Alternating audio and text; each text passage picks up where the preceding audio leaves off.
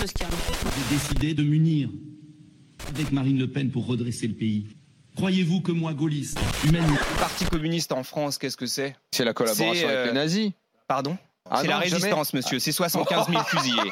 C'est honteux. La colonisation fait partie de l'histoire française. C'est un crime contre l'humanité, c'est une vraie barbarie. Au crible de l'histoire, Maxime Basile. «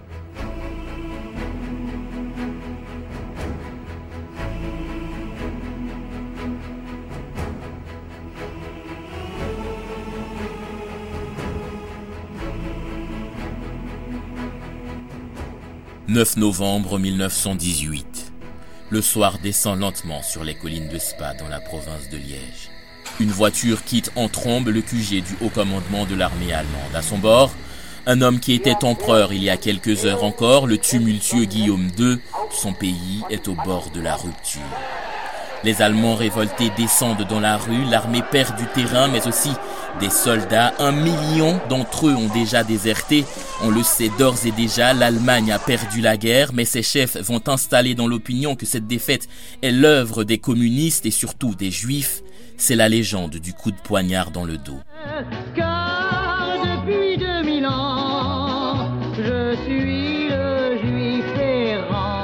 Voilà sans doute un moment qu'aurait aimé vivre le français Édouard Drummond qui se serait bien vu à la tête d'une sorte d'international antisémite. Seulement, une fois cessés les bruits de la guerre, on se rend compte que l'auteur de la France juive avait entre-temps quitté la vie.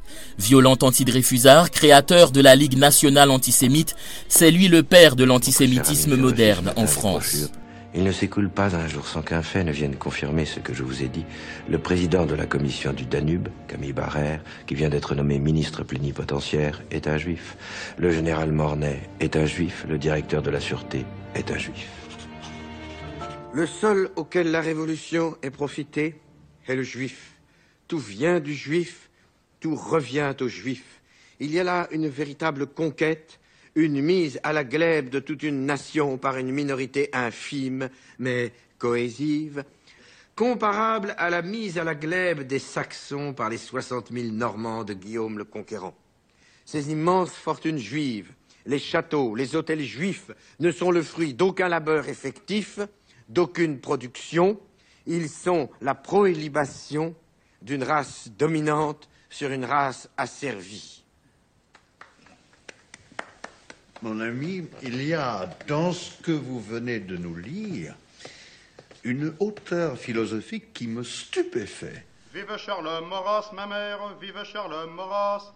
Après sa mort, le flambeau de l'antisémitisme sera fermement repris, notamment par Léon Daudet et ses amis de l'Action française. Vive Léon Daudet, ma mère, vive Léon Daudet. Il prend les tueurs au collet, vive Léon. Juifs Ah bah les juifs Voilà donc le climat dans lequel évoluent les Juifs de France dans un siècle né en pleine affaire Dreyfus.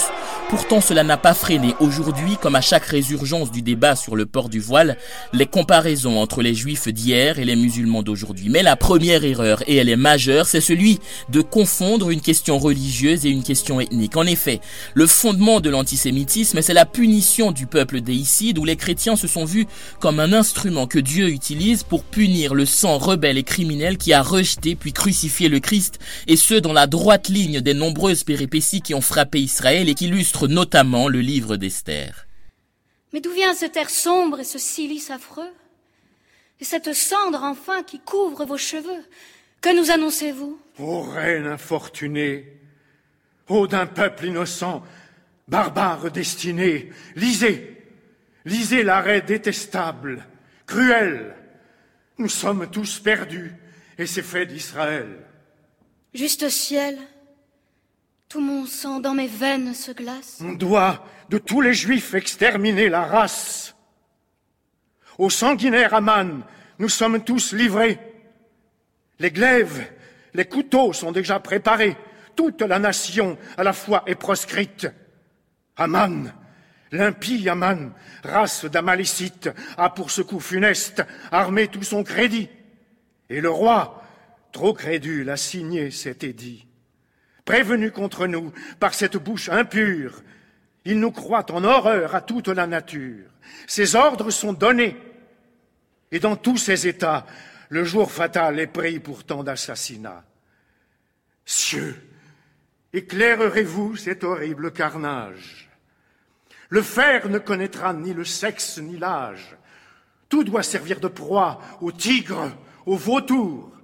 Et ce jour effroyable arrive dans dix jours.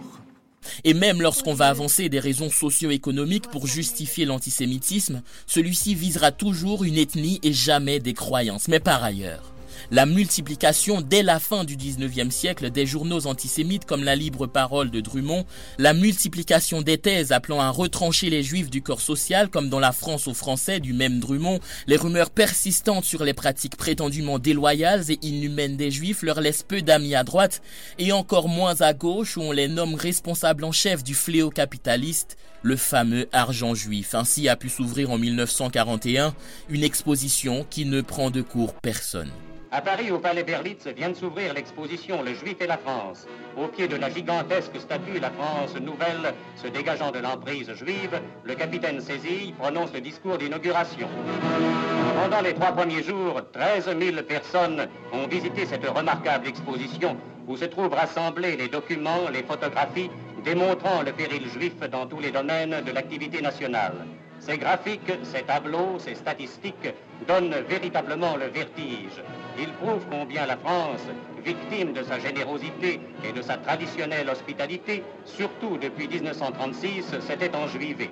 Tous les postes de commande de la Maison France se trouvaient entre les mains des Juifs. Après avoir jeté dans la guerre un peuple profondément attaché à la paix, ils ont conduit la France vers la plus totale défaite de son histoire.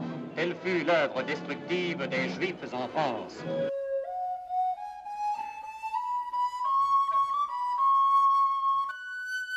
Mais bientôt, les thèses violentes font place à des actes inimaginables que le monde découvre avec stupéfaction, notamment dans ce film de Claude Lanzmann.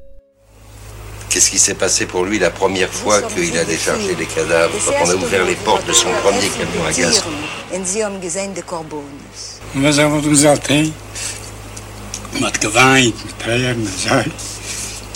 Qu'est-ce qu'il pouvait faire? Il pleurait.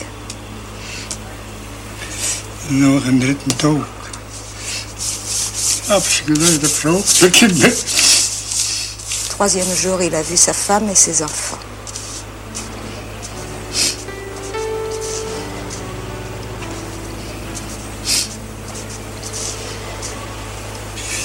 Du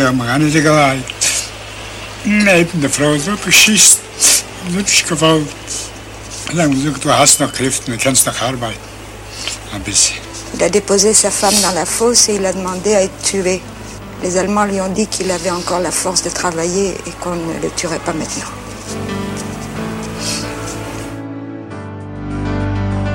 Et si j'étais né en 17 à Leidenstadt, sur les ruines d'un champ de bataille, aurais-je été meilleur ou pire que ces gens si j'avais été allemand? Entre la fin du Second Empire et le début de l'occupation, plus de 88 ouvrages antisémites ont été publiés. En France, des ouvrages au titre aussi évocateur que Le Juif voilà l'ennemi, La terreur juive ou encore le petit catéchisme anti-juif, à quoi il faut ajouter la constitution en 1898 d'un groupe de députés antisémites à l'Assemblée, la multiplication des journaux se réclamant de cette doctrine. Enfin, s'il se révèle aussi tentant qu'inefficace de recourir aux événements les plus tragiques de l'histoire pour attirer l'attention sur l'actualité, il est clair du point de vue des faits que la situation des juifs d'hier et celle des musulmans d'aujourd'hui sont très différentes quasiment sur tous les plans. L'origine de la présence juive en Europe, la nature des persécutions dont ils ont fait l'objet, le bilan tragique de la Shoah ainsi que la complexité surprenante de cette histoire font de ces comparaisons des comparaisons dangereuses.